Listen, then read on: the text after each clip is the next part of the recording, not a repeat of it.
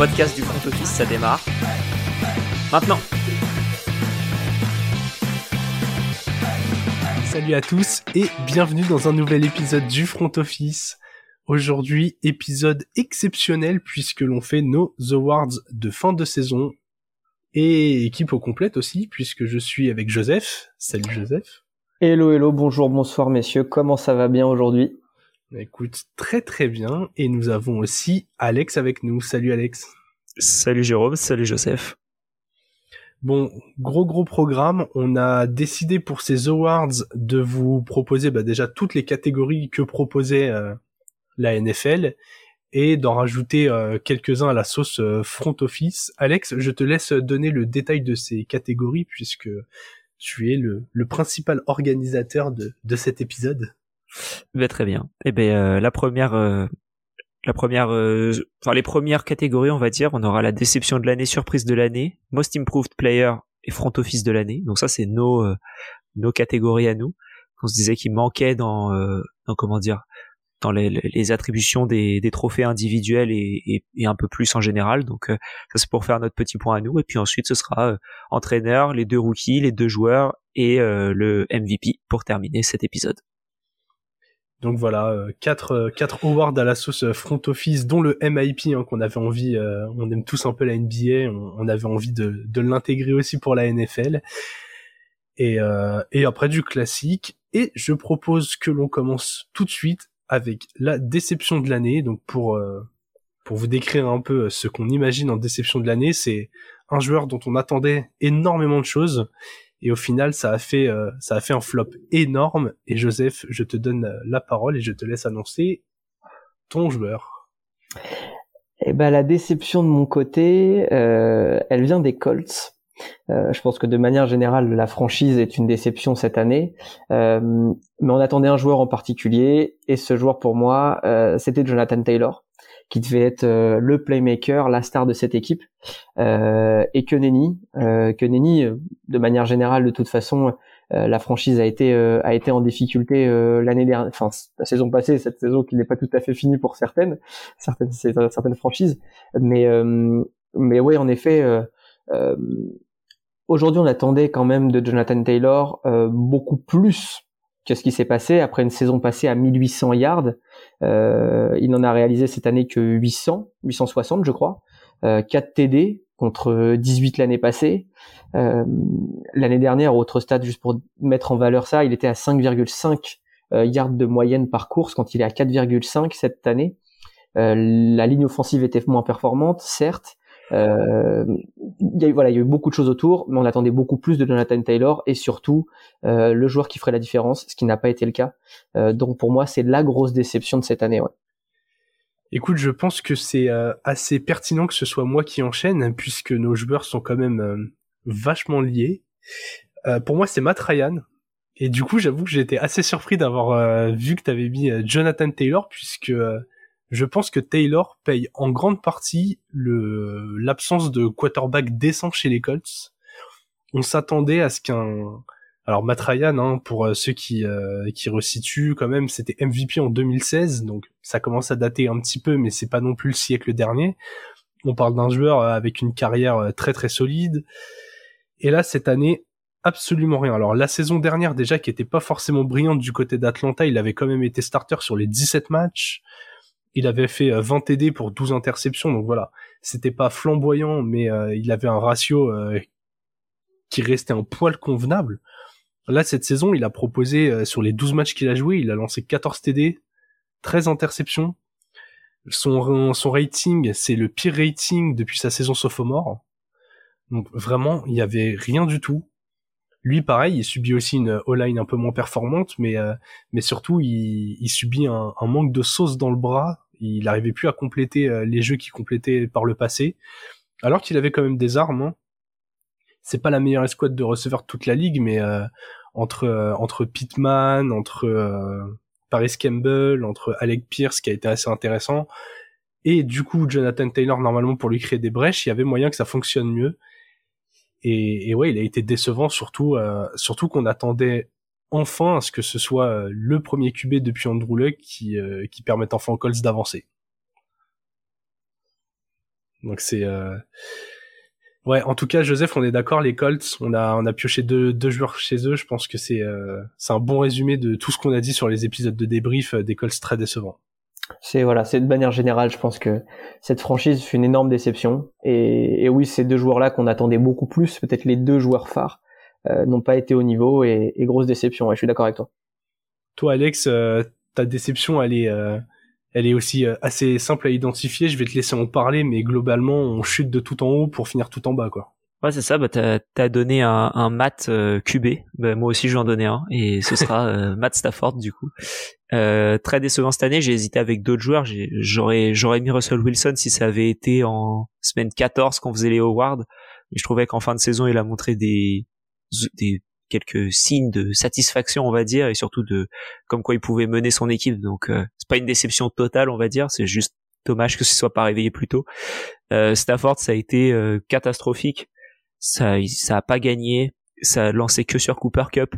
C'était un jeu très stéréotypé de sa part. Il a pas été euh, comment dire très euh, aidé par sa ligne offensive lui non plus. Il y avait un jeu au sol inexistant, mais il a pas aidé du tout, je trouve. Euh, il jouait quelques fois sur Tyler Higby, mais enfin très stéréotypé, une défense qui suivait pas. Et moi, les Rams, c'est peut-être ma plus grosse déception de la saison. Euh, tu fais euh, Super Bowl à être au sixième, je crois, de euh, en, comment dire sixième pick de la draft si t'avais ton pick. Donc euh, très très décevant ces Rams. J'hésitais entre bah, du coup euh, Russell Wilson, Matthew Stafford et aussi euh, Kyler Murray sur qui j'aurais pu mettre un petit mot, mais le fait qu'il se soit pété le genou euh, me donne un peu de, de comment dire, de, de gentillesse vis-à-vis de lui et de clémence. tu l'épargnes, il est déjà blessé pour assez longtemps. Mais de, de, mon côté, Russell Wilson, j'ai plus qu'hésité et normalement j'allais le mettre et je me suis dit non, tous les deux ils vont le mettre aussi je vais chercher autre chose. Et bah, finalement, aucun de nous le met. Mais quand même, je, de manière générale, on essaie de trouver d'autres joueurs, Matt Ryan, Matthew Stafford ou, ou Jonathan Taylor. Euh, je pense que Russell Wilson, c'est quand même un des, une des vraies déceptions cette année. Euh, et je pense que c'est important d'en parler. Et même les Broncos de manière générale, un peu, un peu comme les, comme les Colts aussi. Euh, on attendait beaucoup plus, beaucoup, beaucoup plus. Et malheureusement, c'est pas arrivé. Ouais. Pour ça, je parlais des cards vite fait rapidement aussi, parce que c'est à peu près pareil. C'est très triste. Euh. Mais eux, au moins, ils ont leur pic. Tant mieux, quoi. ouais, et puis où je te rejoins, Alex, c'est que le côté euh, petit soubresaut qu'on a vu de Wilson en fin de saison te laisse dire, bon, il y a peut-être un peu d'espoir pour la saison prochaine, là où tu sais que euh, Matt Ryan, par exemple, pour moi, euh, bon, ça sent clairement plus la fin que qu'un quelconque rebond. ce serait ultra surprenant qu'il refasse une bonne une saison calibre. ouais. S'il veut rebondir, faut qu'il aille voir, faut, faut qu'il achète un trampoline, quoi. Exactement. C'est son meilleur moyen de rebondir. Allez, on va passer euh, côté positif cette fois. La surprise de l'année, c'est un joueur qu'on n'attendait pas et qui euh, finalement a, crevé l'écran. Et tiens, Alex, cette fois, je te laisse, euh, je te laisse commencer. Ouais, bah dans la dans la catégorie du running back qui qui ensuite mènera sur un QB de Jérôme. Euh, du coup, moi, je vais partir sur euh, sur Jamal Williams, qui a fait une saison absolument incroyable et que je pense pas grand monde aurait pu prévoir, non seulement parce que bah, déjà il fait 17 touchdowns cette année, il fait 1066 yards à la course. Euh, bien sûr des records de carrière.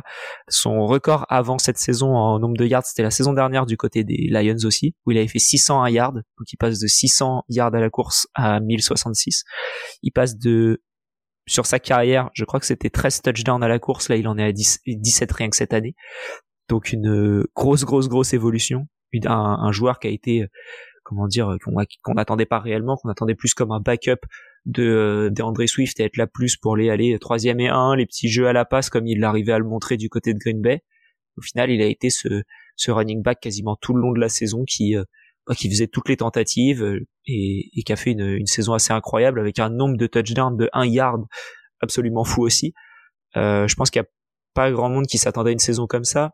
Et on pouvait le voir notamment au niveau des, des fantasy football. Tout le monde, enfin quasi beaucoup de gens prenaient André Swift, que ce soit au premier ou au deuxième tour de draft. Ça voulait bien dire qu'on ne s'attendait pas à ce que euh, Jamal Williams fasse une saison ne serait-ce que correcte. On s'attendait à ce que tout part pour Swift. Donc euh, ma surprise de l'année parce que vraiment pour le coup, je m'y attendais absolument pas.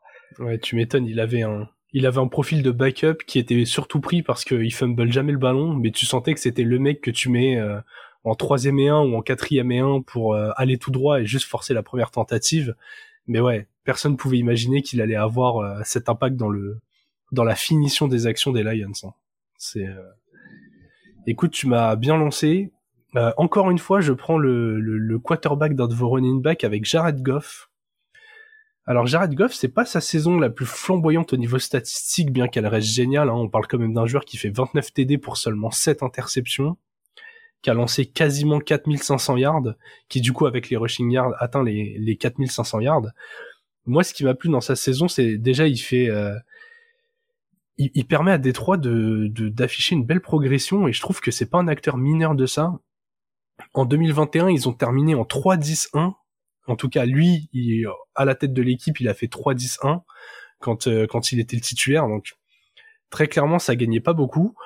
Euh, tout le monde l'attendait comme quarterback de transition. On s'est dit bah ok, euh, première année de la transition, ils sont en reconstruction totale, ça gagne pas. deuxième année, bon voilà, il est là pour faire la passation, faire briller les jeunes cibles, les Hawkinson, les Amon Rassan Brown, même d'André Swift sur le jeu court.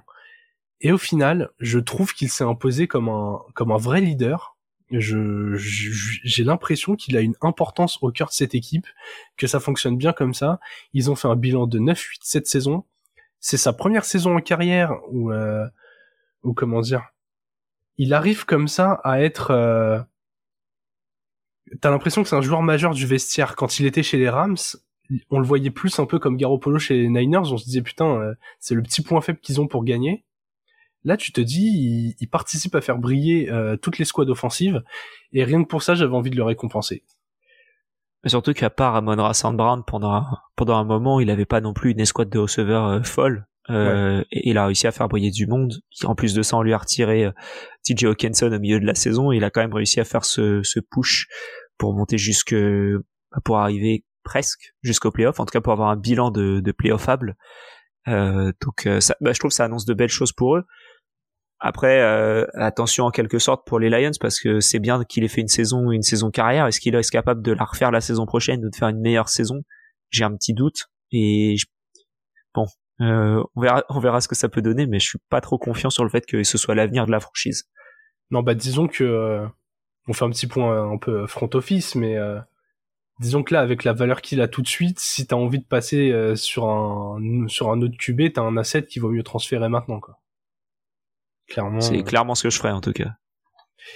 Écoute, euh, Joseph, il ne reste que toi pour la pour la surprise de l'année et, et toi tu as décidé de nous parler de la darling de la saison, le le QB euh, avec la très très belle histoire. J'entends tout ce que vous dites les gars. Hein. Ok, on parle de Jamal Williams, on parle de Jared Goff, etc. Mais sérieusement, est-ce qu'il y a plus grosse surprise que la saison de Geno Smith? Vraiment très sérieusement. Euh, début de saison, on, enterrait les Seahawks plus bactères. Hein. nous, les premiers, on les voyait très bas, euh, surtout dans une division avec euh, les Rams, les Niners et les Cardinals qui devait être beaucoup plus forte que ce qu'elle n'a été. Euh, en plus de ça, une espèce de bataille pour le poste de quarterback qui était vraiment ouvertement une bataille. Hein. On, l'avait dit, Pete Carroll l'avait ouvertement dit aussi. On choisira entre Drew Locke et, et Geno Smith. et ben en fait, Geno Smith est arrivé, il s'est imposé, et a été plus qu'un leader pour cette équipe qui est arrivée jusqu'en playoff quand même. Euh, et je pense que c'est important de le rappeler que, que ce qu'ils ont fait, ces Seahawks là, c'est absolument inouï. Geno Smith cette année, il est à 4200 yards, il est à 30 TD, 11 interceptions et surtout le plus haut pourcentage de passes complétées euh, dans la ligue avec quasiment 70%, 69,8%. Euh, c'est euh, c'est le rêve américain. C'est le, le, le, joueur drafté par les Jets en 2013 euh, qui fait deux premières saisons extrêmement moyennes, qui se retrouve euh, backup, puis qui finalement est ballotté chez les Giants et les, chez les Chargers, qui arrive chez les Seahawks en 2019. Quelqu'un qui a eu sa chance au début de sa carrière, mais qui n'avait pas assez prouvé pour euh, finalement avoir un vrai poste de titulaire. Là, l'opportunité fait qu'il se retrouve à mener cette attaque. Et en vrai, euh, j'ai rarement vu une, un joueur mener aussi bien une attaque euh, euh alors qu'on avait de manière un peu improvisée. Finalement, les Seahawks, si, si Geno Smith est, son, est leur titulaire, c'était pas prévu, c'était plutôt subi qu'autre chose. Euh, et pour le coup, euh, je trouve que ce qu'il a fait, c'est rare, c'est à valoriser, et j'ai hâte de voir ce que les Seahawks vont faire pour la saison suivante surtout. Euh, Aujourd'hui, je pense qu'ils auraient tort de se séparer de Geno Smith dans les conditions dans lesquelles ils sont. Euh, mais voilà, en tout cas, ma surprise est évidemment des Geno Smith et je pense que c'est la plus grosse surprise de cette NFL cette saison. Ouais, ouais, ouais. On a voulu varier un peu les noms, mais mais je te rejoins. Il partait de il partait de tellement loin. Tu l'as dit. En fait, c'est sa première saison en tant que titulaire dans une franchise depuis sa saison sophomore chez les Jets. Donc c'est vraiment un joueur en 2014. Qui voilà, qui ne jouait jamais.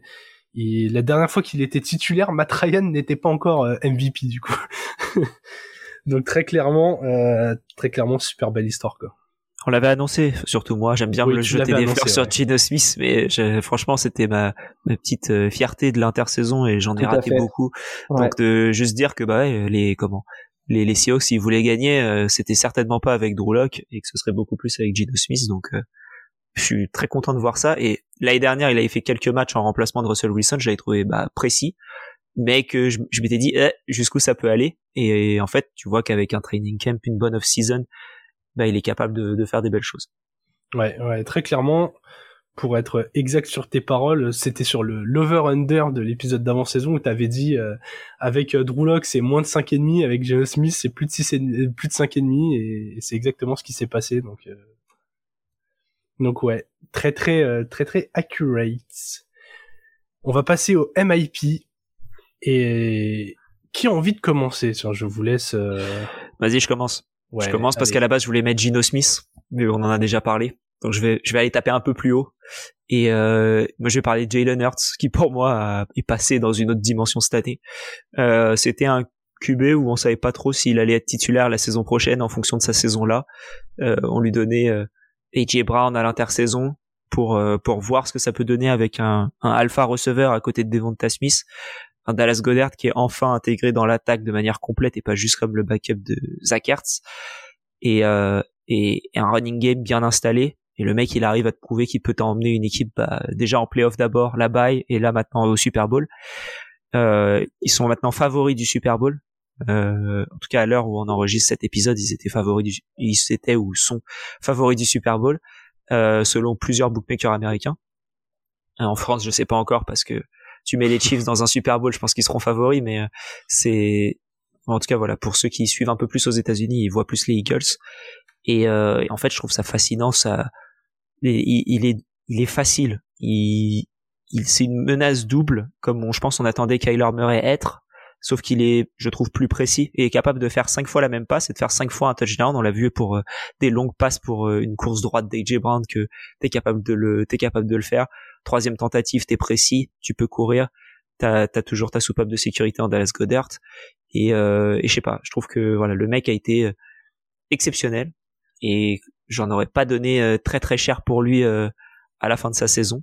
Et au final, bah bravo quoi. Ça a été un pari et c'est un pari réussi. Ouais, c'est vrai que pour le coup, euh, euh, je rebondis sur ce que tu dis. Jalen Hurts, c'était quand même, c'était quand? C'était en 2019 où il se retrouve benché à la mi-temps de, des finales de, du college football, alors qui avec Alabama, alors qu'ils sont, ils sont vraiment menés. Et c'est Tua Tagovailoa qui prend le relais. Euh, finalement, il accepte d'être le backup, pas de problème. Il part à, Oklahoma State, il rebondit et on le prend que au début de deuxième tour. Enfin voilà, c'est il y avait beaucoup de choses qui faisaient que on voyait pas. Ouais, il y avait Carson Wentz en plus à ce moment-là. Exactement, les Eagles prennent prennent euh, Jalen Hurts en pensant peut-être à la suite, mais en le considérant plus un backup, meilleur joueur disponible à ce moment-là.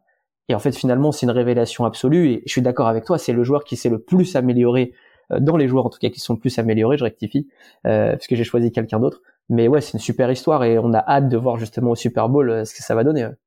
Ce serait beau, ce serait vraiment beau. Eh bien toi justement Joseph, tu as choisi le QB qui s'est euh, incliné contre Jalen Hurts, bien que ce soit pas de sa faute puisqu'il ne défend pas directement sur lui. ouais, ouais, tout à fait. Mais il n'a pas fait un bon match contre les Eagles. Mais j'ai choisi en effet Daniel Jones on, a un peu choisi des joueurs euh, tous euh, sur lesquels on avait tapé la saison dernière, euh, des joueurs en lesquels on voilà on croyait pas forcément ou qui n'avaient pas montré ce qu'ils auraient dû montrer selon nous. Daniel Jones, pour moi, il y a eu enfin un, un soupçon de régularité. il fait la meilleure saison de sa carrière cette année, 3200 yards, 15 touchdowns, 5 interceptions euh, dont euh, et 7, 7 touchdowns à la course aussi. Tout ça, c'est des records en carrière pour lui, euh, sauf le nombre de touchdowns. Il en avait inscrit 18, je crois, la saison passée.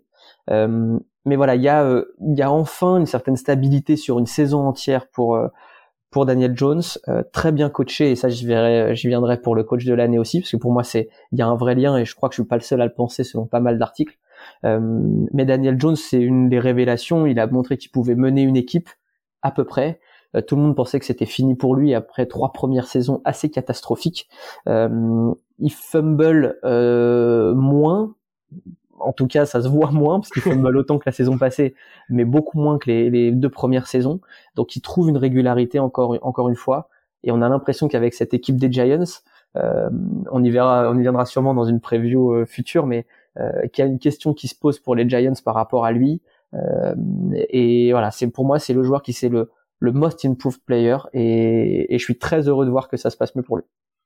Ouais, ouais t'as raison à mon avis, les Giants, on va en reparler euh, déjà dans cet épisode, mais aussi euh, pendant l'intersaison, ils ont pas mal de gros dossiers, notamment savoir euh, à quel point tu continues avec Daniel Jones pour les ambitions que tu as. Moi, de mon côté, un quarterback, pareil, malheureusement, ils, attirent toute la lumière. J'ai essayé de réfléchir, de voir qui je pouvais prendre ailleurs, mais non, je suis resté sur un QB. Je prends Trevor Lawrence. D'habitude, je suis pas du tout fan de prendre des sophomores, peu importe qu'on parle de NBA ou de NFL mais le, le saut entre la saison rookie et la saison sophomore est tellement énorme que j'étais obligé de le souligner. Et déjà, encore une fois, je, je, fais comme Alex et je me lance des fleurs, mais euh, j'étais une des rares personnes qui croyait très très fort en Trevor Lawrence et qui disait que cette saison rookie, euh, fallait vraiment pas le condamner à cause de ça. Il était dans un système euh, horrible, il découvrait la ligue, euh, on lui demandait juste de lancer à foison sans aucun intérêt, avec très peu de cibles. Là, on lui a mis des armes, et il a prouvé qu'il savait les utiliser. Il est beaucoup plus propre, hein. 17 interceptions en, saison rookie et il menait la ligue aux interceptions. Là, il en a lancé que 8 cette année. Donc, euh, à peine une tous les deux matchs. Et surtout, ça s'est traduit par euh, une victoire dans la division, une qualif en playoff et un match gagné en playoff. On a vu qu'il avait l'étoffe d'un leader. Et voilà, au-delà du sportif, moi, c'est cette dimension euh, je, je pense qu'en Trevor Lawrence, ils ont un quarterback de franchise capable de mener une équipe pendant 10 ans. Donc voilà. C'était clairement le but quand ils l'ont récupéré. C'est bien que j'ai beaucoup tapé sur lui à l'intersaison. Donc euh, c'est cool de le voir euh, faire une comment dire faire une belle saison, amener son équipe en, en playoff. C'est mm. c'est beau, c'est inattendu, je trouve. Ah oui. Ah ouais, avec un joueur qui avait tellement de pression euh, qu'on considérait comme un generational euh, quarterback, qui était vu depuis des années comme the one quoi. Le euh, meilleur prospect depuis Andrew Luck. Euh. Voilà, c'est exactement. C'est le nombre de choses qu'on a lu euh, sur lui et ça a été très difficile, je pense aussi, d'arriver chez les pros et de faire sa place avec tant de tant de, de pression sur ses épaules. Donc ouais, comme vous, je partage. Je suis super content de voir que pour lui ça fonctionne, que pour les Jaguars du coup ça, voilà, il y a une alchimie qui se crée avec Doug, Peterson aussi. Donc ouais, c'est c'est c'est c'est lourd, c'est lourd. Ouais, ouais, non très clairement. Euh trois trois belles progressions cette année.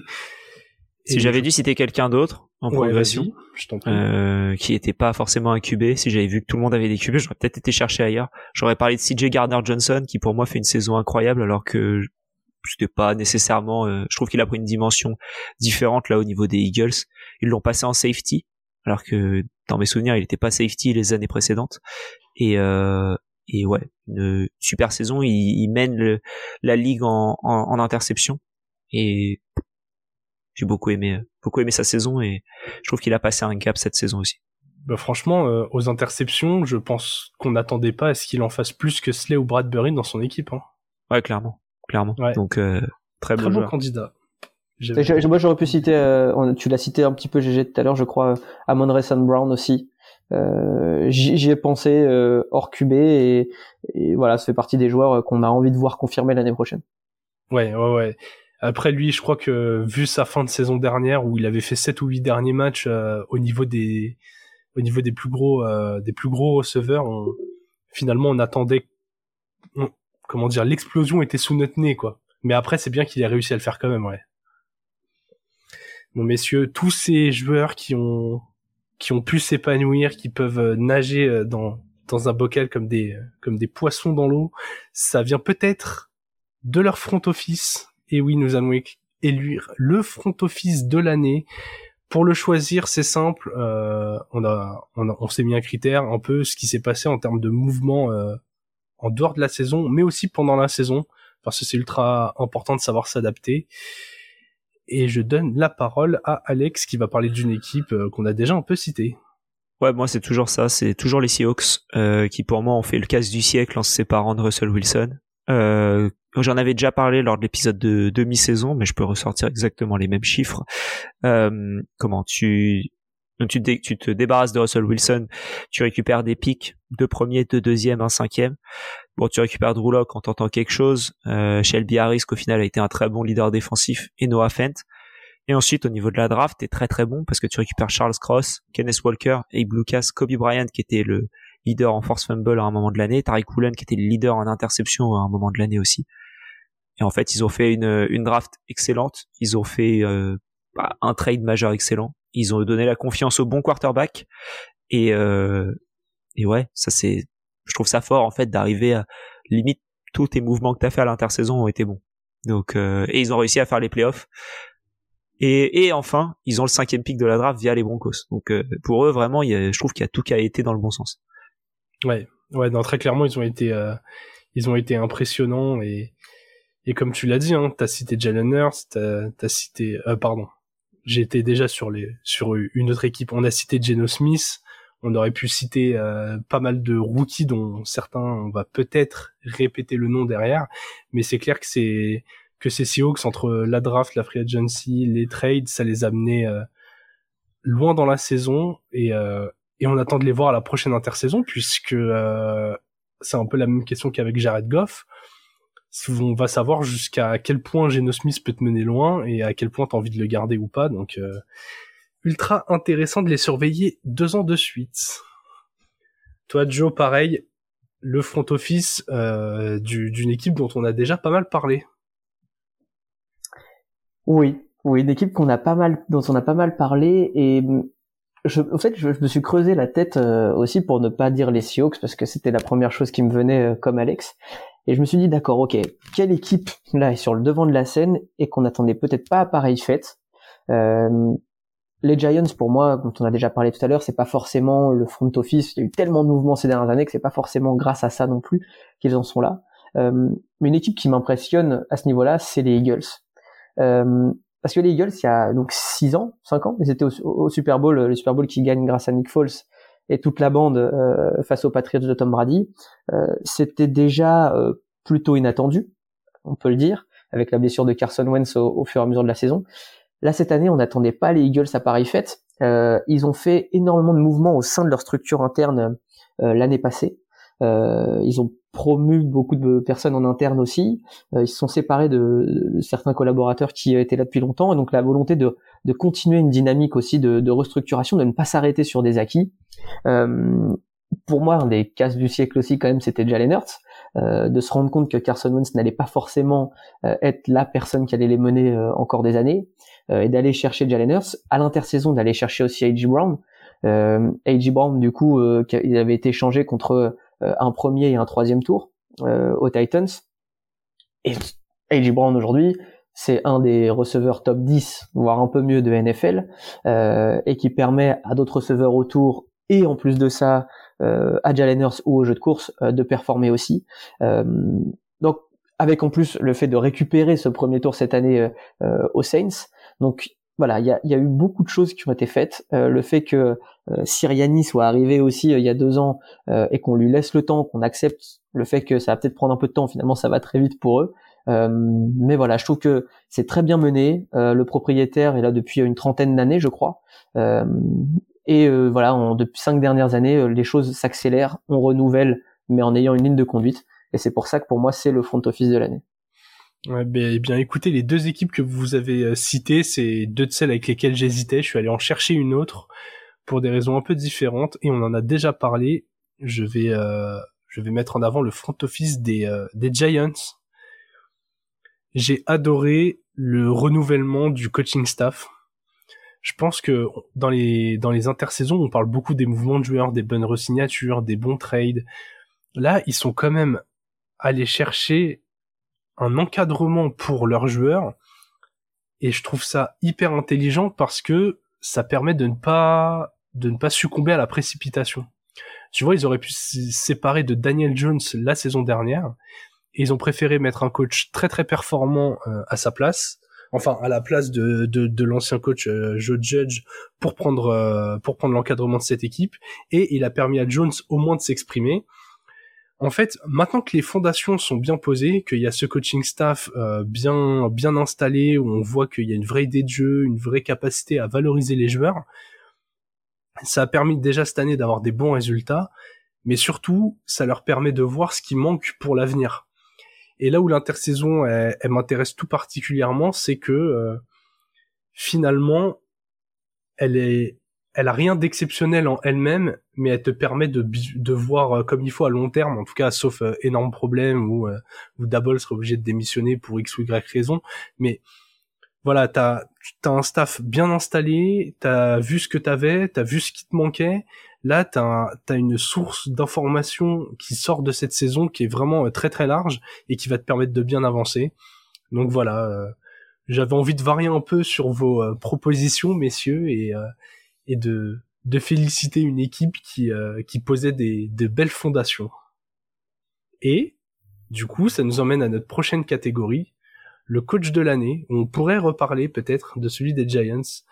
Alors, on va quand même donner les nommés de la NFL qui étaient euh, Brian Dabble, euh, donc des Giants, McDermott des Bills, euh, Doug Peterson des Jaguars, Kyle Shannon des Niners et Siriani des Eagles.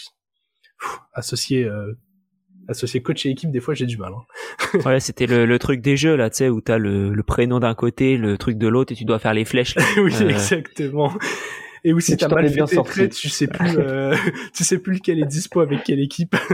bon, mais si on va pas mettre plus de suspense, nous sommes tous les trois d'accord, on a tous les trois mis euh, Brian Dabble. Alex, je te laisse euh, la parole sur le le personnage.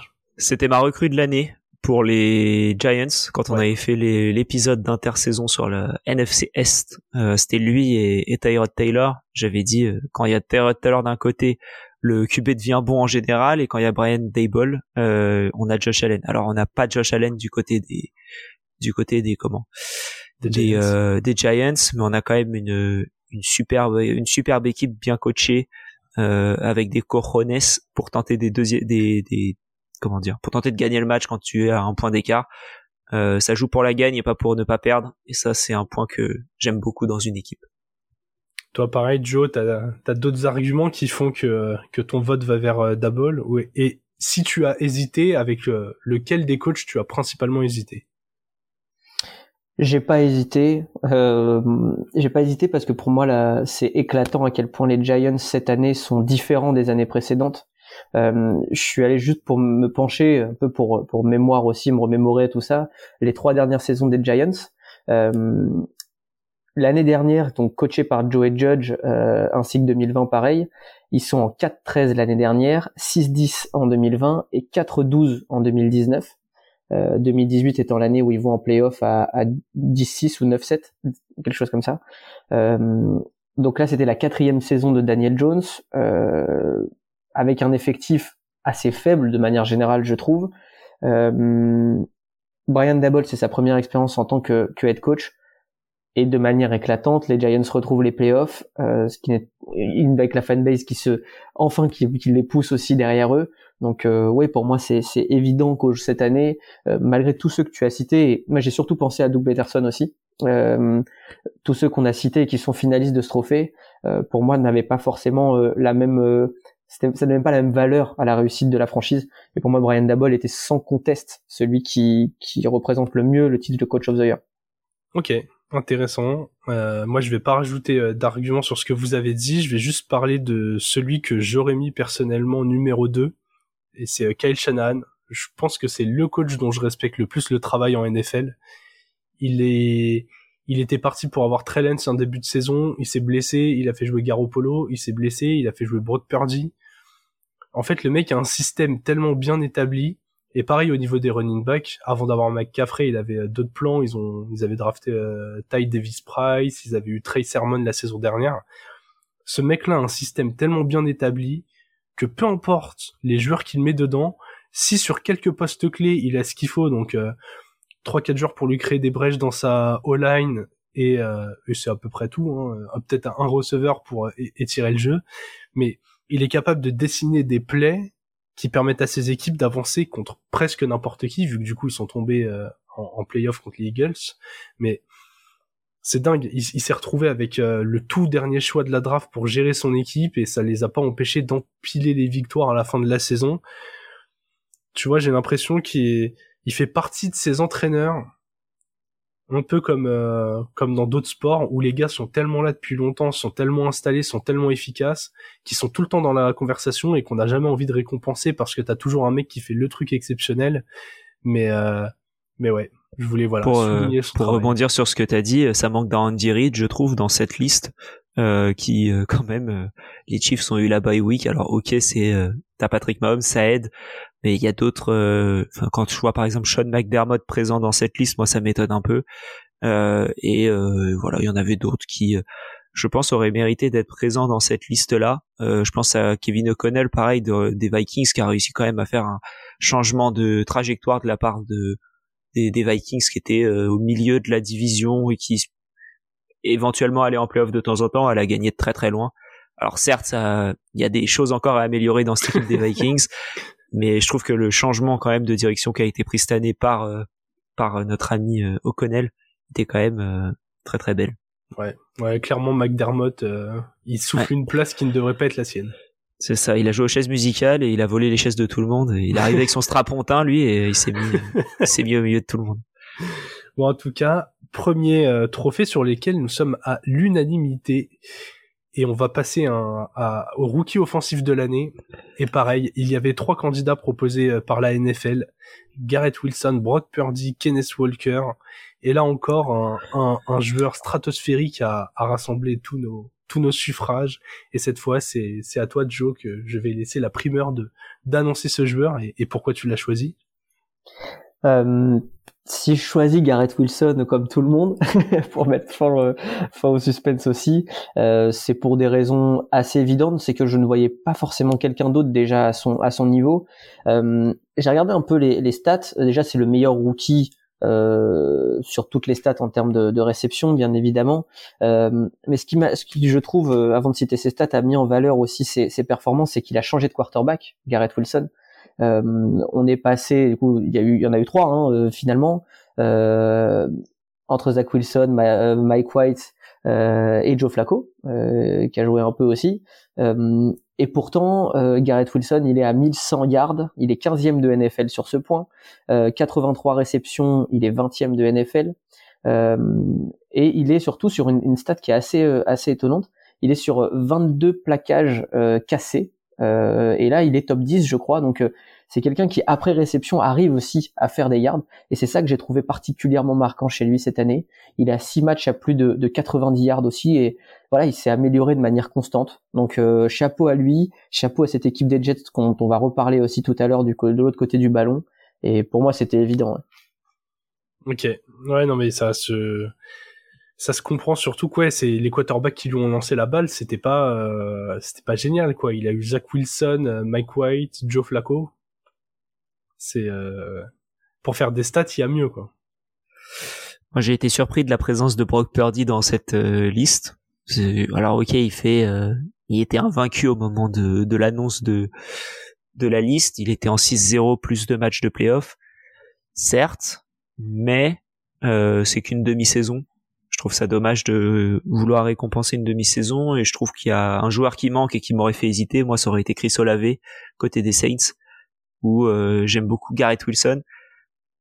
Je trouve qu'Olave a fait quand même une, excellente saison rookie et aurait mérité d'être dans les dans les trois derniers parce que si tu choisis une demi-saison euh, bon tu pouvais mettre Brice Hall aussi tant qu'à faire le mec il dominait quasiment toutes les enfin les Jets s'ils étaient dans un aussi bon bilan parce qu'ils avaient un Brice Hall en, en feu j'ai un peu du mal à, à récompenser des demi-saisons personnellement. Euh, donc du coup, euh, aussi pour ça que presque par défaut, je choisis euh, Garrett Wilson dans la liste des trois, mais excellente saison quand même. Ouais, et du coup, le, on est assez d'accord, le classement des, en tout cas des trois finalistes, c'est Wilson, Walker, Purdy. Purdy, il a pas joué, euh, pas joué assez pour qu'on le mette plus haut. Ça, c'est pour moi, en tout cas, ouais. Je sais pas, je suis d'accord aussi. On en avait parlé ensemble avec GG pendant la preview des, des, des Championship Games et on était d'accord sur le fait que Purdy, euh, euh, certes c'est éclatant, c'est incroyable tout ce qui s'est passé euh, pour lui, invaincu en saison régulière, etc. Mais oui, ça manque d'une vraie régularité. Et ce qu'on attend finalement d'un joueur, pour le citer un, un titre, que ce soit Rookie of the Year ou, même joueur de joueur joueur de l'année sur le boulot de l'attaque ou, l'offense ou, ou, la défense. Mais ouais, je pense que ça manque de consistance, je trouve. Ouais. Totalement d'accord avec vous, messieurs. On reste chez les rookies, on passe de l'autre côté du ballon. Et pareil, trois candidats. Et là, la bataille a fait rage parce que il y avait du beau monde, du très très beau monde. On avait euh, Sauce Garner des Jets aussi. On avait Hutchinson et Tariq Woolen. Voilà les trois euh, les trois candidats proposés par la NFL. Et là, bon, euh, léger désaccord. J'ai failli partir sur le même que vous et du coup, je vais commencer. moi, j'ai choisi Tariq Woolen, tout simplement parce que c'est c'est le seul qui a comment dire il a ce truc, je trouve, qui récompense le, la bonne draft et le front office des, des, des Seahawks. Je pense qu'intrinsèquement, Sauce Garner est meilleur que lui, mais je pense qu'en termes de saison rookie, j'avais envie de récompenser euh, le fait que t'as un rookie qui mène la ligue aux interceptions. Quoi. Tarek Woolen, avec ses six interceptions, il est au même niveau que, que CJ Garner-Johnson et dans une équipe euh, dans une équipe qui a été performante qu'on n'attendait pas euh, à ce niveau-là là où la défense des Jets était quand même déjà bien équipée lui j'ai son côté valuable m'a m'a vraiment euh, m'a vraiment impressionné il y a, y a probablement beaucoup de métriques où où, Garner est devant lui, mais j'avais envie de récompenser un peu le, le, le contexte. Et donc j'ai un eh peu ben spoilé votre. Mais moi, c'est exactement pour ça que j'ai choisi Sauce Gardner pour le coup. C'est parce que je me suis dit, si jamais ils avaient été draftés au même moment, euh, et que c'était, je te dis une bêtise, ils sont draftés 5 et 6, euh, qui, qui j'aurais vu euh, faire une meilleure saison entre les deux. Du coup, j'ai essayé de retirer la partie euh, style de la draft de mon équation. Ouais. Euh, parce que je trouve que c'est un point où euh, ah oui mais il était je crois il est quoi il est 3 ou 5 tour j'ai un doute je crois il est cinquième tour donc tu te dis ah bah ouais forcément c'est une style machin et tout mais bon moi je trouve que en tout cas sur le, le joueur euh, Sauce Gardner a quand même réussi à avoir en une demi-saison un traitement de Jalen Ramsey, c'est-à-dire on lui lançait quasiment plus la balle, euh, on lançait la balle de l'autre côté. Euh, tu vois, et dans le sens où euh, euh, Boulen on lançait toujours sur lui, donc c'est un peu plus simple entre guillemets hein, de faire des interceptions. Je retire aucun talent ni l'un ni l'autre, mais quand tu fais suffisamment peur au QB pour qu'on lance pas la balle vers toi, euh, je trouve que t'as quand même réussi à prouver que t'es t'es assez bon et pas juste quand t'as une tête de fromage sur la tête. Donc, euh, voilà, mec. Euh, enfin, je trouvais que c'était une excellente saison de Sauce Gardner qui, quand on l'a vu drafter, lui pour le coup, j'avais peur que ce soit euh, type de joueur, euh, comment dire, à la euh, Jamar Chase quand il avait fait sa, sa draft, tu sais, un peu les yeux petits, fume, on avait l'impression qu'il avait fumé un joint avant et tout. pas l'impression la meilleure. Et au final, il fait une, une excellente saison rookie, leader de, de comment dire de cette défense. Et ouais, beaucoup aimé sa saison. Donc c'est pour ça que moi je choisissais Hamad Sauce Gardner. Pareil toi Joe, c'est euh, des ah, arguments similaires. Il n'y a pas de débat. Pour moi, c'est, je suis même pas. Enfin, bon, je, je comprends qu'on parle aussi de Tariq Woolen et je suis content que tu en parles euh, justement dans, au titre peut-être de, de défenseur rookie de l'année euh, parce que sa saison est exceptionnelle euh, du côté des Seahawks. Mais Sauce Gardner, euh, il avait fait monter la sauce justement en plus, tu vois. C'est-à-dire que il parlait énormément de justement de ses performances et tout, qu'il allait éclater tout le monde. et je me suis dit, vas-y, encore un qui parle, c'est du pipeau, on va le C'est Josh Rosen, quoi. Exactement. voilà. Tous les autres vont regretter de pas m'avoir drafté avant. Euh, il parlait beaucoup et j'avais un peu peur de ça. Et en fait, euh, c'est tout l'inverse qui s'est passé parce qu'il est euh, premier de NFL en nombre de passes défendues. Il est deuxième, je crois, en nombre d'interceptions. Euh, il est 75 tackles, il est dans les premiers, il est dans les, il est loin par contre par rapport à ça. Mais pour quelqu'un justement qu'on vise très peu, et du coup je suis allé chercher un peu ce que tu, ce que tu disais là aussi. Cette année, il, joue, euh, il a joué donc Miami deux fois, donc euh, deux fois Tyreek Hill. Tyreek Hill, c'est 70 yards à la réception dans les deux matchs confondus, 9 réceptions. Il joue DK Metcalf, une réception, 3 yards. Il joue Stephen Diggs, 8 réceptions, 130 yards, donc un peu plus, mais quand on sait que Stephen Diggs peut faire littéralement 130 yards à tous les matchs, on peut mettre en valeur sa performance de Sauce Gardner. Et pour terminer, Justin Jefferson euh, contre les donc contre les Vikings face aux Jets, bah, c'est 7 réceptions, 45 yards. Donc tous les meilleurs défenseurs de, de receveurs de NFL, et c'est pour ça que tu citais ça aussi, Alex, et je suis totalement d'accord avec toi, euh, ont, ont, été marqués par Sauce Gardner. Et du coup, on essayait d'aller chercher d'autres receveurs du côté des, des offenses. Et c'est pour ça que finalement les chiffres ne sont pas si fous que ça pour Sauce Gardner, mais on sait que son impact, il est extraordinaire. C'est le premier rookie à être euh, dans la première équipe All Pro depuis 40 ans. Euh, il est pro bowler, il est euh, exceptionnel. Un des postes les plus durs de NFL, il est un des meilleurs. Et pour cette raison, pour moi, il n'y a même pas de débat. Il pourrait même être euh, candidat au défenseur de l'année pour moi. Si on avait mis un peu plus en valeur autre chose que des que du poids lourd et de la ligne défensive. Mais voilà, la saison de Sauce Gardner, elle est quasiment historique. Et, je pense que oui, il n'y a pas trop de débat sur le fait qu'il sera aussi récompensé par la NFL en dehors de nous. Ouais, clairement, je pense qu'il l'aura. Hein. Il, a fait tellement de choses, mais mais ouais, je trouvais ça un peu dur de pas souligner la la, saison de Woolen qui au-delà même d'être un style, je pense que même s'il avait été, euh, comme tu disais Alex, au choix de draft, mener comme ça la ligue aux interceptions en étant rookie, alors oui, on lance beaucoup plus le ballon vers lui, mais c'est quand même pas donné à tout le monde, et il est, euh, il est All Pro aussi d'ailleurs. L'ami, euh, l'ami Tarek Woolen. Messieurs, on arrive bientôt au bout de cet épisode. Ouais, ah non, je, je, confondais All Pro avec les, comment? Pro, Bowl. Ouais, parce que j'allais dire Tyler Huntney, il est au Pro Bowl, ça veut pas dire grand chose, mais oui, c'est le Pro Bowl, ça... mais pas la All Pro. Je m'excuse et je retourne sur, euh, je retourne dans ma dans ma taverne. Non et puis c'est différent d'être dans comment dire dans la première liste et d'être là à cause des blessures, tu vois. Oui, non mais totalement, euh, bien sûr. Parce que Huntley en termes de pur niveau, euh, voilà. On va pas taper sur Tyler Huntley, je l'aime beaucoup le monsieur, mais euh, il a rien. on va quand même taper sur Tyler Huntley, quoi. Non mais voilà. Non mais après c'est pas de sa faute, c'est pas de sa faute si on a décidé de le foutre là. Lui, il a, lui même, je pense qu'il sait qu'il a rien à faire ici, mais il y est quoi. Du coup, il va pas dire non non les gars, euh, je me sens pas légitime, je vais rester chez moi, envoyer quelqu'un d'autre. Certes. Messieurs, il reste les trois gros gros trophées le offensive player, defensive player et le MVP bien sûr. Écoutez, je nous sentais bien lancé en défense, du coup je vais bouleverser un tout petit peu le programme. Je vous propose qu'on continue avec ce côté du ballon et qu'on parle des defensive players. Joe, tu as dit que euh, Sauce Garner aurait pu faire euh, éventuellement partie de la liste. Malheureusement pour lui, il y avait des gros candidats cette année. Chris Jones, Nick Bossa et Mika Parsons. Trois candidats choisis par la NFL et nous avons trois propositions différentes. Euh, qui veut commencer? Vu qu'on en a trois différents Je vous laisse. Je vais aller très vite. Moi, j'ai choisi Nick Bossa parce que c'est le meilleur joueur de la meilleure défense de la ligue. Et je trouve que voilà, c'est trop, trop fort quoi. Le mec il est, il est monstrueux et donc euh, en fait j'ai pas grand chose de plus à dire que ça. Euh, donc voilà, très content de. Je pense que ce sera lui qui sera élu en plus. Et euh, donc voilà, c'est tout.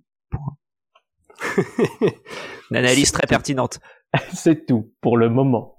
Exactement. non, mais en même temps, ça se, ça se comprend tellement. C'est vrai que Nick Bossa, il est. Déjà, les, on peut le dire, les trois candidats sont impressionnants. Là, il y en a quasiment pas un que t'as envie de retirer de la liste parce que si, pas légitime. Si, ah si, si. Moi, il y en a un que j'ai envie de retirer de la liste, et c'est précisément celui que Jérôme a choisi. Et c'est. oh non, mais c'est pas possible de faire ça. Ah ouais. Là, Alors pour, pour moi, il y avait, il y avait d'autres candidats. bagarre là. mais, mais, mais bon, enfin, du coup, je vais enchaîner. Euh, pour moi, c'était, oui, en effet, c'est presque évident que ce soit Nick Bossa parce qu'il mène la ligue en, en, termes de, de, de, de sac, pardon, 18,5, je crois. Euh, et donc là où du coup, je, je comprends ce que tu veux dire, Alex, sur le fait, ok, meilleur joueur de la meilleure défense. Mais justement, dans une meilleure défense, il y a plusieurs joueurs et du coup, pour certains, c'est peut-être aussi plus facile d'aller accéder au quarterback quand on est défensif tackle ou defensive end. Et c'est pour ça que pour moi, de mon côté, ce sera Chris Jones parce que Chris Jones, il a pas autant d'atouts à côté de lui. Euh, et Chris Jones, sur pas mal de matchs, euh, donc le, défensif tackle des, Chiefs, bien évidemment, je ne vais pas préciser, mais euh, c'est bien de lui dont on parle, dont je parle en l'occurrence, c'est il a pas autant d'atouts autour de lui, et du coup, il est marqué parfois par deux joueurs de la ligne offensive adverse. Et malgré ça, il est à 15,5 sacs, deux fumbles forcés, et, c'est dans la meilleure saison de sa carrière, littéralement, à, Chris Jones. Et c'est pour ça que je voulais aussi mettre en valeur cet aspect-là, puisque il est pour moi un des joueurs qui permet aux Chiefs en défense de ne pas prendre l'eau et de Chiefs d'être là encore. Euh, il y a beaucoup de joueurs vieillissants dans cette dans cette défense des Chiefs, surtout sur ce premier rideau défensif. Euh, mais Chandler Jones, euh, voilà, ses meilleures saisons de sa carrière, et, et c'est une des raisons pour moi qui fait que les que les Chiefs aussi sont sont encore vivants dans cette dans cette course au Super Bowl. Non mais ça se ça se défend. Écoute, moi j'avoue que je le mettais troisième des des trois finalistes. Je je mettais celui d'Alex devant Bossa et le mien forcément. du coup vous l'aurez deviné, j'ai choisi Mika Parsons je sais pas si on se rend compte de ce qu'on a en, en, Mika Parsons. On a un joueur déjà qui peut euh, qui peut tout défendre, qui peut défendre tout le monde sur n'importe quel poste de la défense ou presque. Il est puissant, il est rapide, il est souple, il, il arrive à lire les attaques comme peu de gens pour un sophomore parce que oui, il est euh, il est sophomore.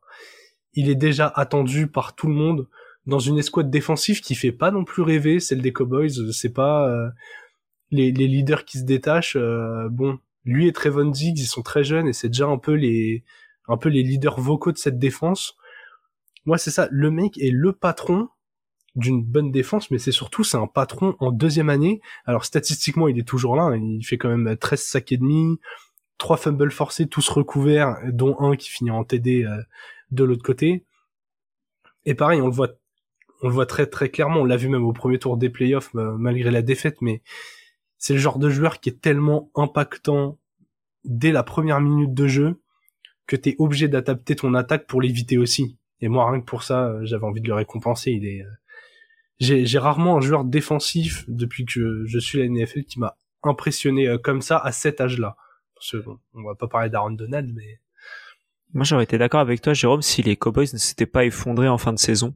Et je trouve que le enfin ça c'est un peu dommage. C'est il y a une partie de saison où je trouve que Parsons il était le leader euh, presque incontesté de cette discussion.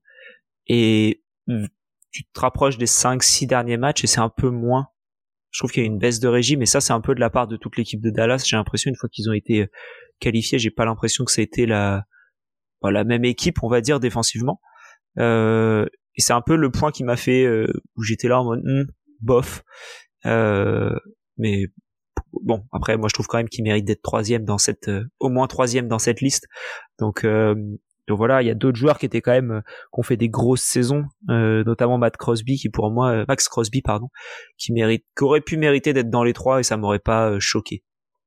Ouais, Max Crosby, j'ai aussi beaucoup pensé à lui, mais le bilan des Riders fait que clairement, il a pas été invité ici. Tu pensais aussi à, à Crosby, Joe, ou t'avais même un autre nom non, alors pour, préciser ma pensée par rapport à, à Micah Parsons, euh, oui, non, oui, il mérite d'être troisième. Ce que je veux dire, c'est que euh, je trouve qu'on a fait, on a parlé beaucoup euh, de lui, on a fait beaucoup monter la sauce. Euh, je reviendrai comme tout à l'heure. et aussi parce que c'est les Cowboys. Et je trouve qu'on en a fait beaucoup. et que par contre, là où je te rejoins vraiment, GG, c'est sur l'aspect jeune. C'est vrai que si peu d'expérience et pourtant des stats hallucinantes et un impact réel, visible. Euh, mais je trouve qu'il y a d'autres joueurs, et bah voilà, on a parlé de Sauce Gardner tout à l'heure, euh, mais voilà, des joueurs peut-être sur le deuxième rideau défensif qui auraient pu aussi euh, mériter leur place. Et voilà, c'est plutôt pour ça aussi que je voulais dire que Micah Parsons était pas forcément la personne que j'aurais citée sur le podium forcément parce que pour moi Nick Bossa et Chris Jones sont un réel ton au-dessus de lui et qu'il y a d'autres joueurs sur sur euh, voilà le rideau plus profond qui aurait mérité d'être euh, d'être à sa place et que et que j'aurais peut-être cité avant lui. Ok. Bah en tout cas, je, je rejoins Alex là-dessus. C'est que je pense que Nick Bossa aura le trophée. Là, euh, très clairement, donne nos awards, mais je pense que la NFL va le donner à Bossa. Oui, oui, aussi, ouais. vraiment, et puis pareil, c'est ça, ça récompense le travail de plusieurs années, quoi on est sur un joueur euh, en termes de continuité, quand il est pas blessé, il est impressionnant. Et quand il n'y a pas Ron Donald, euh, les souris dansent quoi. Et là en l'occurrence, quand il n'y a pas Donald ou un frère Watt. c'est vrai, c'est vrai, tu peux bien le préciser aussi. Mais oui, si, si TJ Watt avait pu faire la saison en entier, il aurait certainement été euh, été là aussi. Euh, après, on n'est pas là pour refaire refaire le monde, mais euh, mais oui, euh, c'est sûr qu'il y a beaucoup de joueurs aussi qui étaient absents, qu'on attendait et et qui seront certainement là pour les années à venir. Mais Aaron Donald, en effet, aurait été le titre, voilà, le, un des, candidats très sérieux à ce titre-là, comme chaque année en fait. Ouais. Et puis c'est ultra dur dans la défense hein, pour pour ceux qui auraient un peu de mal à visualiser comment on peut évaluer les joueurs, mais c'est un côté du terrain tu vois, on attaque encore entre un running back et un receveur, tu peux te dire, bon, ils le font pas de la même façon, mais les deux font des yards. Là, t'en as un où euh, on va plutôt demander au front seven de faire des sacs pendant qu'on va plutôt demander aux mecs qui sont derrière de faire des interceptions. Interceptions qui arrivent en général beaucoup moins souvent que les sacs. C'est ultra dur de comparer les joueurs défensifs entre eux et surtout euh, tu l'as hyper bien exprimé avec Chris Jones, je trouve, mais euh, ils sont ultra dépendants de ce qu'on leur met autour parce que euh, bah, si t'es tout seul et que t'es la seule menace défensive, forcément la ligne offensive te garde un peu plus. Et bon, certains comme Aaron Donald s'en foutent comme de l'an 40, d'autres ça peut les impacter. Donc ouais, euh, ce, ce trophée-là, je, tu vois, ça m'étonne pas qu'on ait trois noms différents et qu'on ait presque envie de donner d'autres noms que les que les nommés actuels parce que euh, parce qu'il y a plein de joueurs qui le méritent quoi. On, a parlé des Steelers avec Watt, mais même un, un Minka Fitzpatrick, euh, ça m'aurait pas surpris quoi. Ouais, c'est ouais, on en reparlera tout à l'heure aussi pour le titre de MVP où c'est principalement donné à des à des QB. Euh, sur le poste de, de défenseur de l'année, c'est vrai qu'on voit souvent des joueurs euh, de ligne défensive justement, et parce que les sacs c'est c'est impactant, c'est visible et c'est quasiment un par match pour beaucoup de pour des, les meilleurs joueurs. Donc euh, euh la lumière et le spotlight est, est vraiment sur eux, beaucoup plus je trouve que des joueurs qui sont dans l'ombre et comme par exemple voilà Sauce Gardner, on est obligé aussi de mettre en valeur le fait que les joueurs visés, enfin où c'est les défenseurs qui vont qui va marquer au corps et à la culotte euh, bah, vont faire beaucoup moins de yards parce que ces chiffres à lui sont moins visibles, quoi, sont moins palpables. Et c'est ça qui justement est plus difficile à mettre en valeur pour euh, pour ce type de joueur-là sur poste de cornerback ou de safety. En tout cas, moi je vous le dis euh, honnêtement, je trouve que le trophée de défenseur de l'année est le plus passionnant à chaque fois à débattre. J'ai l'impression que les autres, bon déjà souvent soit il y a une unanimité, soit il y a tellement de choix que tout pourrait se justifier. Alors que ouais, défenseur de l'année, bah, comme tu l'as dit chez chez un Sauce Garner, euh, tu vois pas dans les stats, mais est-ce que c'est pas déjà le meilleur ou un des trois meilleurs cornerbacks de la ligue? Probablement que si quoi. Donc euh, bon, en tout cas, beaucoup moins de discussions sur notre prochain trophée. On va passer aux joueurs offensifs de l'année. On avait euh, quatre candidats Tyreek Hill, le receveur des Dolphins, Jalen Hurts, QB des Eagles, Justin Jefferson le receveur des Vikings et Pat Mahomes, le QB des Chiefs. Et il y a une unanimité. Euh, Alex, je te rends la parole. Moi, j'aurais mis Tyreek Hill si euh, il avait fait, euh, s'il avait continué sur sa lancée des 12-13 premiers matchs. Ça a été beaucoup plus difficile après. Après aussi, il avait pas le même QB. Mais mais ouais, du coup, je suis parti et on est parti sur sur Justin Jefferson qui fait quand même une excellente saison. On a déjà parlé de Jalen Hurts un peu avant. Donc euh, bon, j'ai envie de récompenser un non QB moi pour ce poste et c'est pour ça que je suis parti sur euh, du coup sur Jefferson qui pour moi fait une meilleure saison que Tyreek Hill et qui est pour moi le peut-être le meilleur dans les dans les skill positions de, de cette saison. Bah là où je te rejoins sur le récompenser un non QB, c'est que j'en ai un peu marre des saisons où en gros le quarterback qui finit deuxième au classement MVP se retrouve avec le titre de joueur offensif de l'année parce qu'il a pas eu le MVP et qu'on a envie de le récompenser. Genre, euh, au bout d'un moment, c'est trop simple de mettre du, du QB partout. Là, Justin Jefferson, euh, bon, c'est que sa troisième année, mais il a largement éclaté son record de réception. C'est simple, il monte de 20 en 20. Saison rookie, il avait fait 88 euh, réceptions. L'année dernière, 108. Cette année, 128 réceptions. Il monte aussi par palier de 200 yards puisqu'il avait fait 1400, euh, 1600 et là il a passé les 1800. Donc vraiment c'est euh, il est impressionnant. En plus de ça, voilà, le nombre de TD qui se maintient, il a fait 7, 18, c'est une menace, il met en moyenne un TD tous les deux matchs. Il est inarrêtable. Franchement, peu importe comment vous le défendez, cette année, il a joué euh, en saison régulière, il a joué 17 matchs. Si mes souvenirs sont bons, il y a peut-être que 3 matchs où il est pas bon ou en tout cas où il est bien défendu notamment celui contre Sauce Garner. Sinon, le reste du temps, euh, il met tarif à tout le monde. Il a une moyenne de plus de 100 yards par match à la réception en saison régulière. Le mec, euh, à chaque fois, te donne un TD tout le temps, tout le temps, tout le temps, parce que euh, il te permet de faire bouger les lignes dans une attaque où Adam Thielen est, a, bien descendu ses standards par rapport à ses meilleures années. Une attaque qui avait perdu Earth Smith sur blessure, qui a pris Hawkinson en cours de route, qui a fait des bonnes perfs mais qu'il fallait intégrer avec un Dalvin Cook au sol, euh, mi figue mi raisin euh, et mi Mattison vu que parfois il, il avait même pas tous les ballons. Donc ouais, clairement, euh, en fait, pour moi, sur ce trophée-là, et je pense qu'on est d'accord vu qu'on l'a mis tous les trois, il n'y avait pas de débat. Tu mets personne au-dessus de Justin Jefferson, quoi. Il y a personne au-dessus au de Justin Jefferson. Euh, je suis complètement d'accord. Et c'est vrai que là où je te rejoins d'autant plus c'est sur cet aspect de c'est le QB qui n'a pas remporté le titre de MVP qui va être joueur offensif de l'année. euh, et même et on en reparlera juste après pour le titre de MVP aussi. Euh, il y a des voilà quelques chiffres aussi qui permettent de mettre en lumière le fait que ce sont littéralement que des QB ou des running backs qui sont vainqueurs. Euh, mais Justin Jefferson en effet tu l'as bien dit c'est c'est un impact player. Il est déjà à ce titre-là, c'est le premier joueur non quarterback à être nommé euh, depuis 2017. Enfin, c'est le, c'est le, il y avait Cooper Cup l'année dernière, je crois, euh, mais c'est voilà, c'est un des deux seuls joueurs depuis cinq ans, donc ça met en valeur aussi ses performances. Il est premier team, first team All Pro, évidemment, donc les deux meilleurs receveurs de la saison. il est en train de battre des records pour les Vikings, hein, puisque c'est une saison historique sur le nombre de yards, 1809 aucun fumble, 128 réceptions. Tout ça, c'est des records pour euh, pour les Vikings. Euh, et la stat que j'ai le plus aimé quand je suis allé fouiller un petit peu ces derniers jours, c'est que il réalise 80 réceptions euh, pour first down. donc ça veut dire il avait fait 128 réceptions hein, dans la saison, 80 réceptions pour first down, ça veut dire que trois quarts de ses réceptions, il va chercher la première tentative et 80 réceptions pour première tentative, c'est le premier en NFL sur ce chiffre. Et, et c'est un chiffre, je trouve, qui met vraiment en valeur à quel point aujourd'hui c'est un impact player pour Kirk Cousins c'est la défense des Vikings. Euh, sans lui, la saison aurait été complètement différente. Et c'est 10 euh, matchs, je crois, à, à plus de 100 yards. Euh, donc ouais, il est, il est monumental. Euh, et en plus de ça, il est, c'est un showman. Euh, sa Greedy Celebration est devenue vraiment ultra populaire aussi. Elle est reprise dans des écoles. Il y a des concours autour de ça. Enfin voilà, c'est un, un joueur comme euh, euh, il y en a peu en NFL aussi qui peuvent aussi permettre à la NFL de s'exporter à l'international grâce à un visage. Il y avait Odell Beckham il y a quelques années, euh, mais pour moi Justin Jefferson c'est aussi peut-être ce type de joueur là. Il est un peu moins claquant sur l'aspect vestimentaire ou sur les tatouages, ce genre de choses, ou sur la coupe de cheveux, mais il a ce truc en plus. C'est un showman sympa, souriant, qui fait des performances et qui va permettre à son équipe de gagner il a tout le package pour moi pour être un, immense.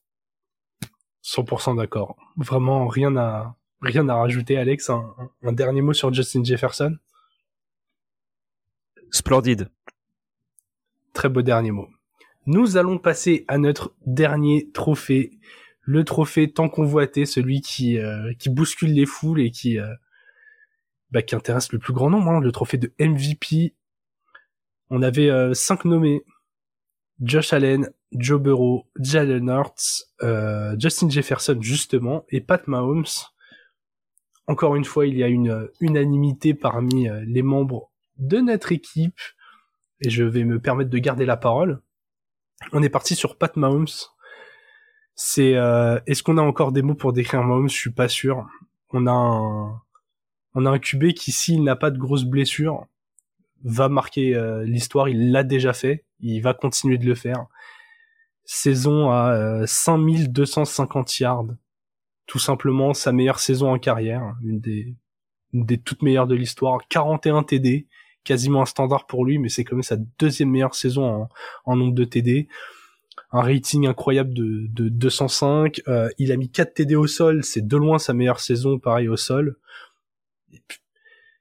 Bilan de 14-3, hein, il mène l'équipe, sa meilleure saison en pourcentage de complétion, voilà, j'ai fait le bilan chiffré, il arrive à éclater tous ses standards qui sont déjà au-dessus du lot, donc euh, que dire d'autre Joe, un, mot sur Pat Mahomes? Pat Mahomes, bah, chaque fois j'en parle comme le magicien et je pense que je suis pas le seul non plus, mais c'est vrai que tu disais tout à l'heure euh, pour Kyle Shanahan au titre de coach de l'année, euh, Pat Mahomes, en fait, on sait toujours, on sait que s'il finit la saison sans blessure, en effet, il sera finaliste sur ce titre-là.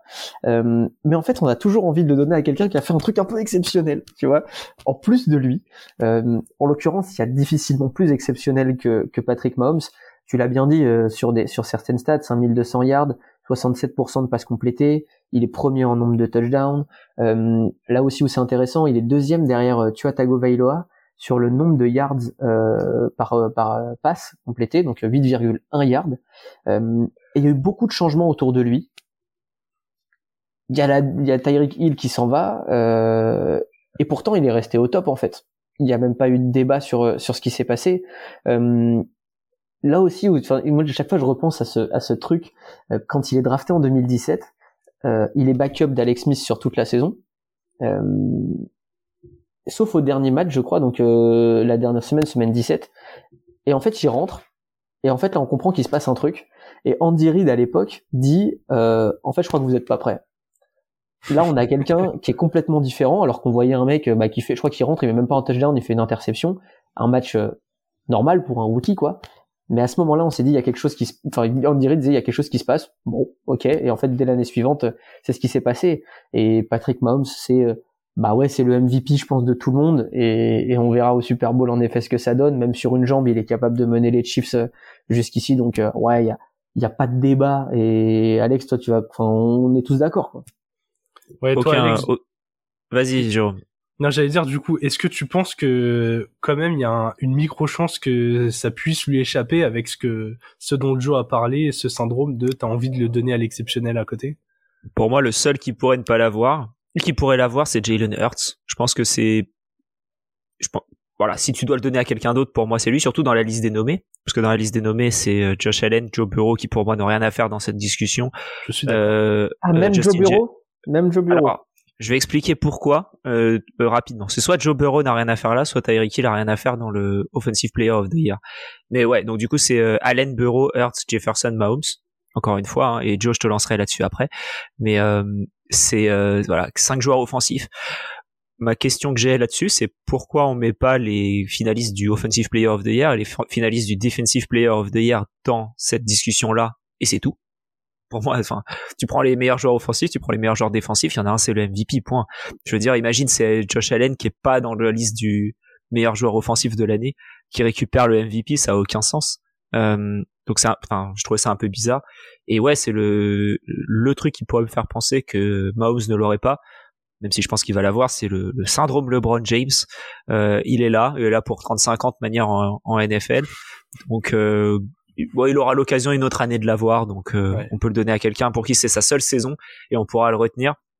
Ce que le, le soccer n'a pas du tout fait, pour le coup.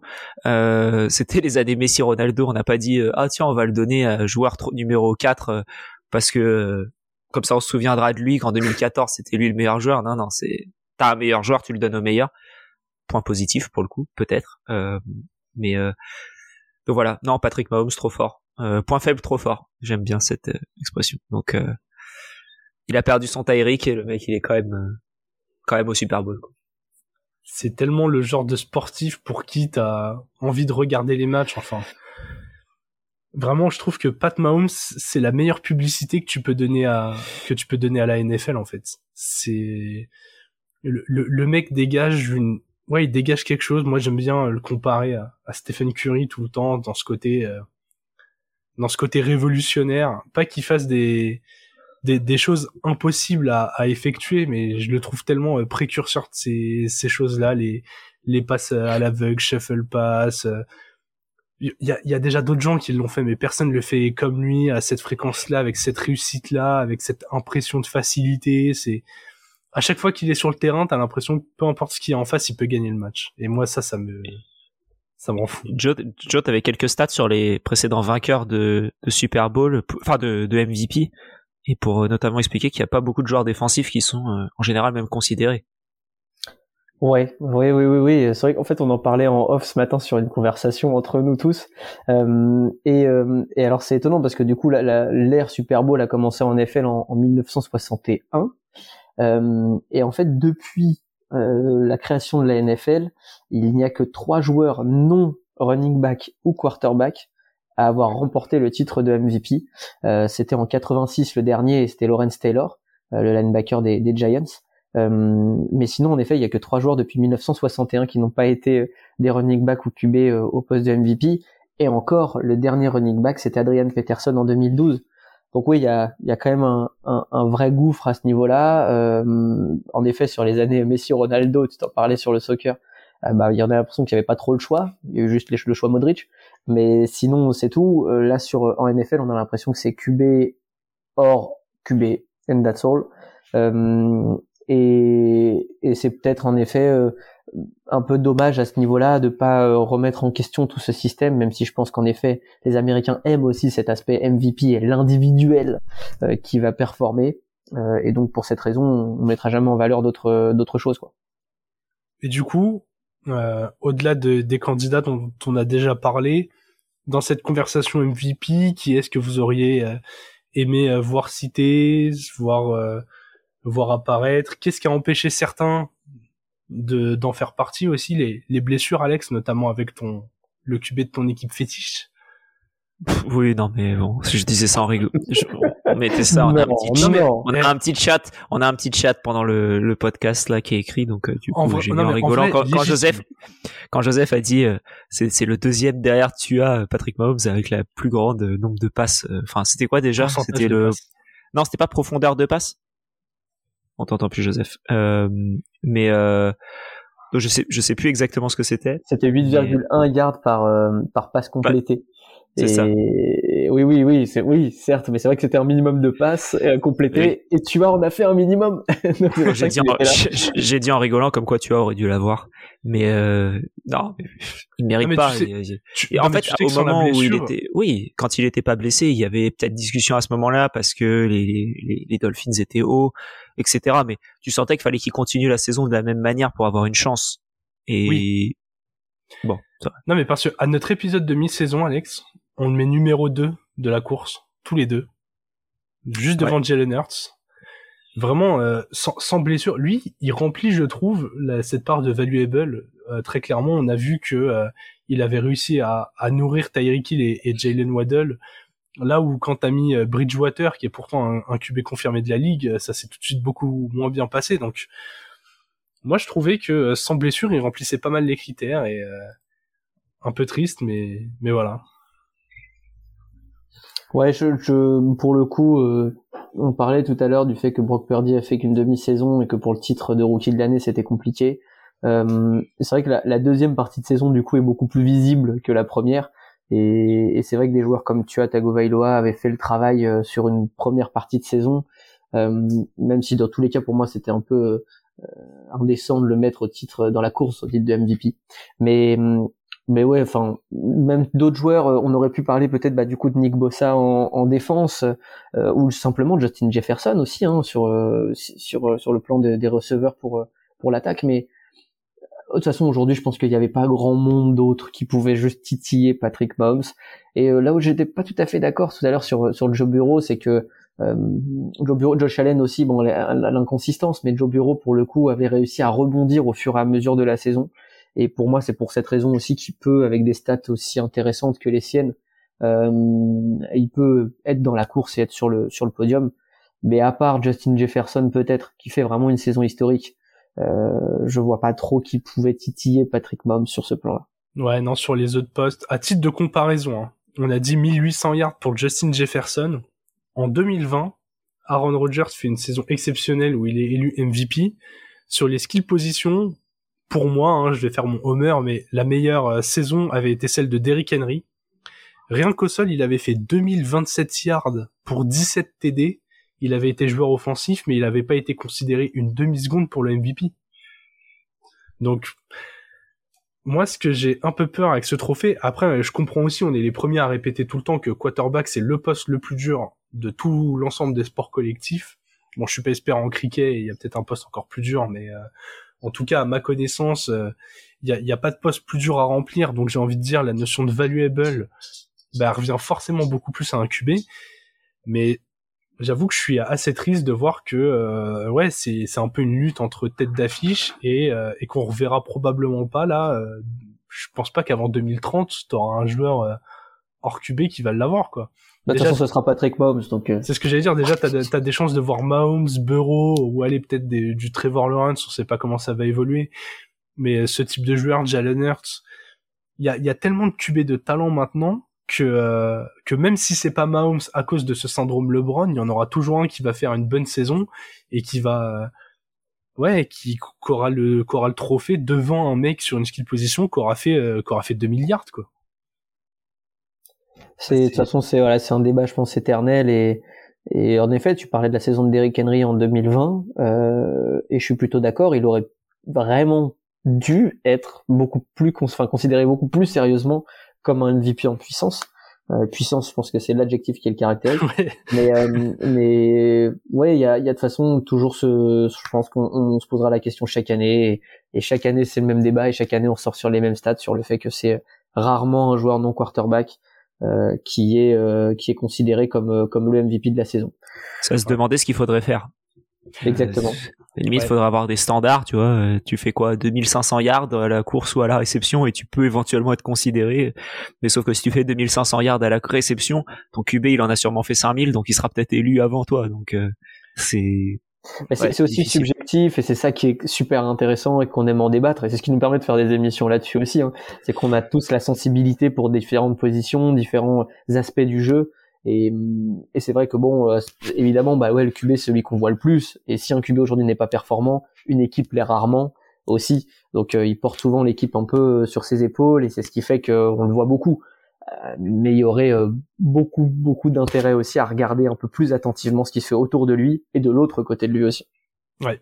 100% d'accord. Très. On va vous faire, euh, en tout cas, bon, nous c'est assez unanime pour le, le, MVP, mais on vous fera voter sur Twitter pour pour vos pour chaque trophée, on vous fera voter et ensuite vous pourrez, bah, vous nous aurez déjà écouté là maintenant, mais pour aller voir les résultats des autres. Et euh, pour, pour, chaque, du coup, on vous fera voter pour euh, ceux qui sont soit présents, soit on fera une petite liste de, de ceux qu'on veut. Donc n'hésitez pas à nous suivre sur Twitter, c'est le front office. Et vous avez normalement un petit tweet euh, préparé par euh, les mains précieuses de Jérôme pour, pour, pour, pour, promouvoir cet épisode. Les, les, mains malheureusement moins précises que celles de Patrick Mahomes. Messieurs, merci beaucoup pour cet épisode. Toujours un, un vrai plaisir d'avoir comme ça des, des, thématiques un peu exceptionnelles qui nous, qui nous sortent du, du quotidien de la NFL. Euh, on est toujours Alex, je te roi du calendrier, je te euh, laisse nous dire quel sera l'épisode qui sortira après celui-ci. Euh, si tu J'ai aucune idée de quel jour on est. Euh, je sais quel je sais quel jour on est quand on enregistre, mais je n'ai aucune idée de quel jour on est là quand on diffuse. Euh, mais ça devrait être un bilan d'une équipe, laquelle euh, peut-être euh, peut-être les Packers, je sais pas les Pats, Pats Packers, une des deux. Donc euh, si vous n'avez pas encore écouté, euh, ce sera le prochain. deux équipes qui ont euh, l'habitude du trophée de MVP avec avec Rogers et Brady. Voilà. C'est ça, et on a le on a la preview du Super Bowl qui arrive dans, dans d'ici deux trois jours, hein, donc surtout ne, ne ratez pas ça. Eh bien, on va se laisser. Tu quand même mis dans la merde, toi. Hein. Aïe aïe aïe. Alors, bah vas-y, on, révèle les coulisses. On a notre calendrier qui est prévu jusqu'au mois de mars. Je pensais que cet épisode était programmé aussi. non, celui-là, il est à la base, il était programmé pour sortir le jour du Super Bowl. Ça, vous pouvez tout savoir. Sauf que les trophées individuels, ça arrive avant. les annonces euh, ah officielles de la NFL. Qu'on s'est dit, est-ce qu'on fait tout un épisode qui dit, ah, moi je verrai telle personne, telle personne, quand c'est déjà voté et c'est déjà élu. Voilà qu'on est encore en pleine réflexion. Vous, ça vous vous en foutez, vous écoutez le podcast, vous savez quel jour on est. mais, euh... mais, vous savez pas quand on enregistre. Est-ce qu'on j'en peux terminer aussi sur le MVP réel de cet épisode, qui est le plaid pull de Jérôme. vous ne le voyez pas à travers vos, écouteurs, euh, vos enceintes, mais on a quelque chose d'absolument formidable à la caméra, euh, qui est un, plus un pull plaid de Noël de Jérôme. Et ça, je pense que c'est le réel MVP de cet épisode. Écoutez, si cet épisode est partagé par au moins 10 personnes de la communauté, je vous envoie une photo dans le pull plaid. tapez euh, tapez pull plaid Noël sur Google, vous aurez une belle idée d'à quoi ça ressemble. C'est euh, rouge blanc hein, évidemment. Euh, plaid rouge blanc Noël, vous avez une idée du motif. N'oubliez pas, il a la capuche mise aussi, donc c'est-à-dire qu'on ne peut pas le rater. Mais mais si vous tapez ça sur Google, vous ne m'aurez pas sur la photo et ce serait dommage. C'est vrai, ça serait c'est décevant. Allez messieurs, on va se laisser sur ces belles paroles. On vous a déjà proposé un bon épisode. On se retrouve très très vite, du coup, probablement pour un bilan équipe. D'ici la bonne fin de journée et vive le football.